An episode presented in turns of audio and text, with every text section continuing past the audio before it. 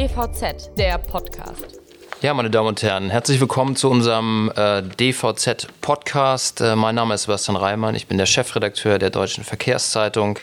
Mit mir ist mein Kollege Eckhard Arndt, äh, Chefredakteur unserer Schwesterpublikation äh, Täglicher Hafenbericht THB. Und wir haben einen Gast, äh, Michael Westhagemann, äh, Wirtschafts- und Innovationssenator hier in Hamburg. Herr Westhagemann, schön, dass Sie da sind. Freut uns sehr. Ja, gerne.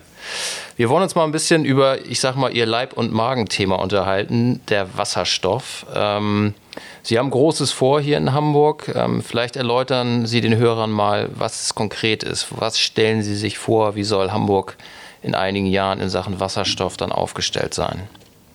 Ja, also ich glaube ja, dass es unbedingt notwendig ist, ähm, grünen Wasserstoff viel, viel stärker zu treiben. Und das hat Auswirkungen, äh, insbesondere natürlich hier am Standort Hamburg, eben auch für den Hafen, ähm, für die unterschiedlichen Sektoren. Und warum kommt man überhaupt auf grünen Wasserstoff? Ich glaube, weil grüner Wasserstoff ähm, notwendig ist, um die Dekarbonisierung, also die CO2-Reduzierung hinzubekommen.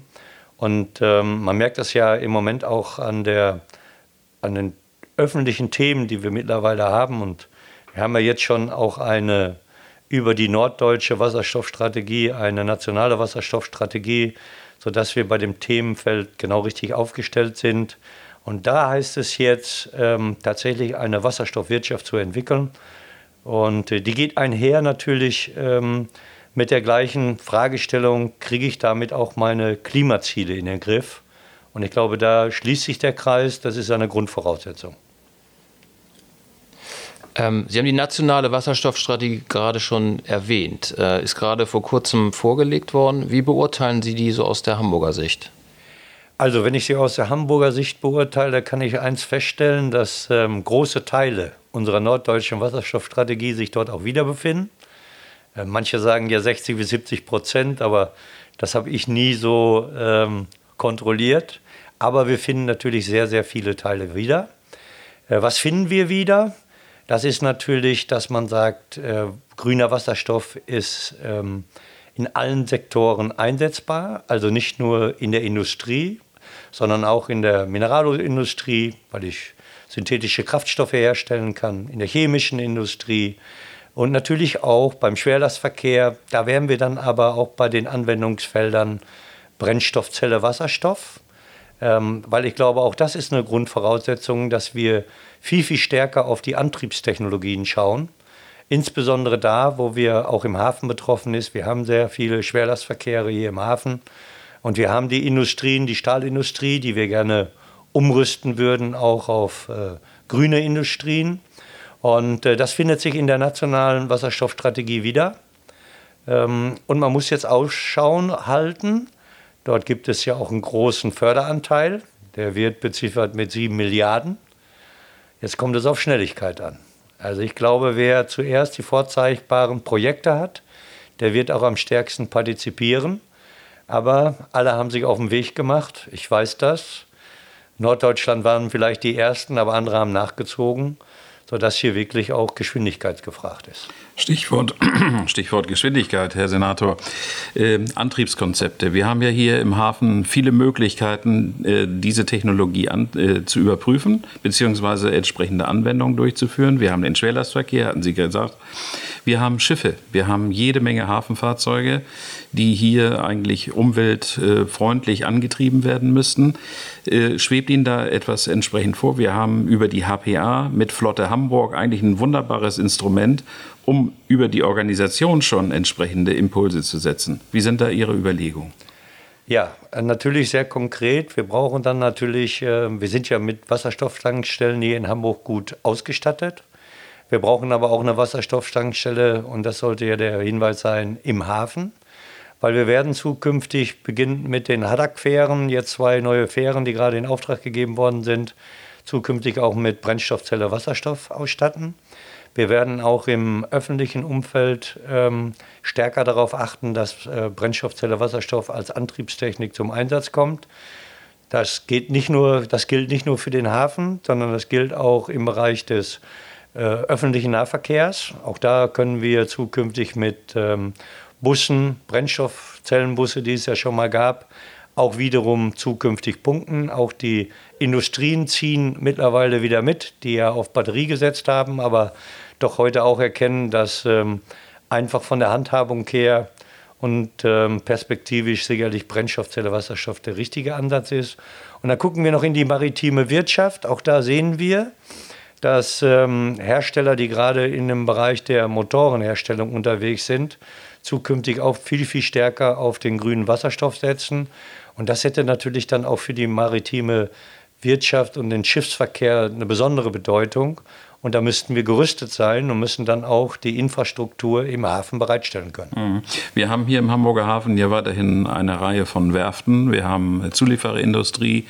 Äh, dort ließe sich doch im Grunde genommen eigentlich so etwas wie so ein äh, maritimes Wasserstoffcluster-Gebilde idealerweise mit ganz konkreten Anwendungen umsetzen. Ja, wir wollen ja generell ein Wasserstoffcluster hier in Hamburg zukünftig einsetzen, weil wir mit den Clustern ähm, eine gute Erfahrung gemacht haben. Ich selber war ja bei dem Cluster Erneuerbare Energien von Anfang an mit dabei, habe den Förderverein mitgegründet und dann haben wir die Clusteragentur geschaffen. Das gleiche haben wir jetzt mit Wasserstoff vor, damit wir nicht nur dort die Hafenthemen unterbringen können, sondern wir müssen das Ganze auch ganzheitlich sehen und dann haben wir, glaube ich, genügend Schwungmasse, um auch sowohl die Anwender wie auch die Anbieter mit an Bord zu haben, um daraus dann auch eine Wasserstoffwirtschaft entstehen zu lassen. Okay. Welche Rolle spielt bei Ihren Überlegungen die, die europäische Ebene? Ich meine, man kann das immer ähm, etwas kleinteiliger äh, anschauen, man kann das von unten entwickeln, aber irgendwo muss es natürlich insgesamt, bei, gerade bei so einem Thema, auch einen europäischen Rahmen sicherlich geben. Äh, absolut. Also die EU war da sogar sehr früh unterwegs. Die ersten, die aufgesprungen sind, sind unsere Nachbarländer gewesen, insbesondere Holland. Ähm, die haben sich gute Strukturen gebaut. Und wir werden ja jetzt erleben, dass mit dem großen Green Deal, den die EU verabschieden möchte, auch Wasserstoff ein Riesenbestandteil ist, weil man auch auf EU-Ebene erkannt hat, dass das für alle europäischen Länder sehr wichtig und wertvoll ist. Ich suche im Moment mit meinen Kollegen hier in Norddeutschland oder Kollegin, weil wir Christina Vogt ja aus Bremen mit dabei ist, den unmittelbaren Dialog mit den Nachbarländern. Warum ist mir das eigentlich so wichtig? Weil die Fragestellung wird am Ende des Tages sein, können wir wirklich auch Markt entwickeln für Wasserstoffnachfrage? sowohl für die Elektrolyseure wie auch für Infrastruktur, aber sind wir auch in der Lage, große Mengen an grünen Strom zu produzieren. Und da schließt sich aus meiner Sicht der Kreis. Wir werden dann stark auf die Offshore-Technologie zurückkommen müssen, also Windkraft, äh, um in größeren skalierbaren Einheiten dann auch äh, grünen Wasserstoff zu produzieren. Perspektivisch wird das nicht ausreichend sein, sondern wir müssen dann auf europäischer Ebene oder vielleicht sogar auf globaler Ebene mal schauen, wo kriegen wir zukünftig ähm, grünen Wasserstoff importiert. Das hätte auch ähm, eine Riesenchance überhaupt im Bereich der, ich glaube, im Bereich der Entwicklungshilfe beim äh, Bundesminister Müller, der ja schon angekündigt hat, sich darum zu kümmern, ob nicht Länder in Frage kommen wie Marokko oder Afrika, um größere Elektrolyseure dort zu betreiben und dann grünen Wasserstoff abzunehmen. Senator, wir sprechen natürlich in erster Linie über Wasserstoff, aber ich möchte bei dem Thema Energiewende auch noch mal ein Stichwort nennen, für das Sie sich auch immer in der Vergangenheit sehr intensiv eingesetzt haben, LNG. Ist denn dieses Thema sozusagen, läuft das jetzt im Hintergrund? Es war ja auch immer davon die Rede, dass man das als Übergangstechnologie betrachtet, um den Weg hin dann zum Wasserstoff zu bekommen. Hat sich an dieser äh, Einschätzung etwas verändert oder ist es nochmal bestätigt worden? Naja, was ich gerade auch sehe, ähm, gerade die Diskussion, die wir im Unterelbe-Raum hatten, nämlich ein großes LNG-Terminal. Ähm, da gab es ja sogar drei Standorte, die zur Auswahl waren. Hinterher war man sogar der Meinung, eins reicht gar nicht, man braucht zwei LNG-Terminals. Ich glaube, da ist ein bisschen Umdenken eingestellt. Äh, vom Infrastrukturseitig her macht man sich weiterhin diese Gedanken, aber mehr in Richtung jetzt auch grünen Wasserstoff. Also das sieht man deutlich. Es gibt mit Brunsbüttel. Die ersten von RWE sind damit aufgesprungen. Die wollen eine Machbarkeitsstudie auf den Weg bringen, ob man dort nicht ähm, ein bisschen umschwenkt in Richtung grünen Wasserstoff, weil wir dürfen nicht verkennen, äh, LNG war in der Öffentlichkeit auch ein bisschen immer umstritten, weil insbesondere dann, wenn der LNG aus USA kam, weil man nicht sicher war, ist es nicht gefrackter, Gefracking. Äh, ich glaube, dort findet gerade ein Umdenken statt. Perspektivisch gesehen hilft uns das natürlich auch. Wir bräuchten auch dann ein großes Wasserstoff, ähm, ja, ich sag mal Terminal. Und von daher glaube ich, geht es mehr in diese Richtung. Herr Senator, abschließende Frage vielleicht noch. Sie sagten, sagten, dass man den Markt sozusagen entwickeln muss und auch entwickeln kann.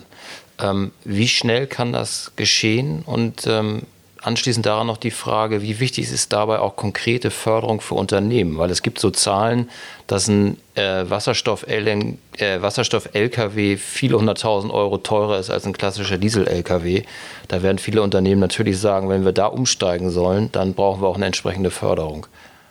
Also, wenn wir alle gemeinsam, und das hatte ich ja eben gesagt, deswegen ist auch die norddeutsche Wasserstoffstrategie so elementar wichtig, insbesondere auch mit unseren Nachbarländern, dass wir vielleicht einen nordeuropäischen Markt entstehen lassen könnten. Also nach Nachfrage nach Elektrolyseuren, Nachfrage nach Infrastrukturen, die wir benötigen würden, sodass wir einen schnellen Hochlauf hinbekommen und ähm, der, demjenigen, der an diesem Markt partizipieren möchte, zum Beispiel indem ich Brennstoffzellenbusse verkaufen kann, indem ich Schwerlastfahrzeuge verkaufen kann, werden wir am Ende des Tages natürlich ohne Förderung nicht auskommen. Diese Mechanismen müssen stimmen.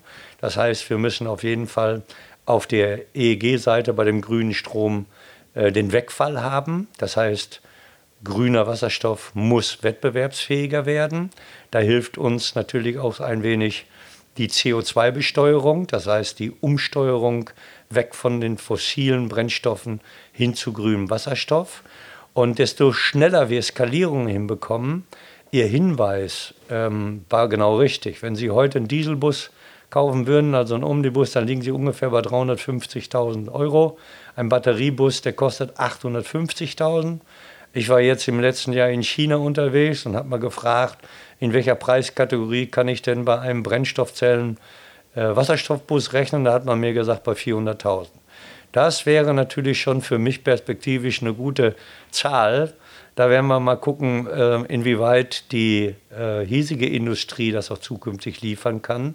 Wobei ich schon sagen muss, unsere Busse kann man sie auch nicht eins zu eins mit chinesischen Bussen vergleichen. Wir haben natürlich da andere Anforderungen auch. Aber ich bin sehr zuversichtlich, dass wir immer dann, wenn wir in höhere Stückzahlen reingehen, das war ja mal die Grundidee sowieso, kriegen wir natürlich auch andere Preise gestaltet. Das ist immer Angebot und Nachfrage. Und deswegen ist mir der Hochlauf auch so wichtig.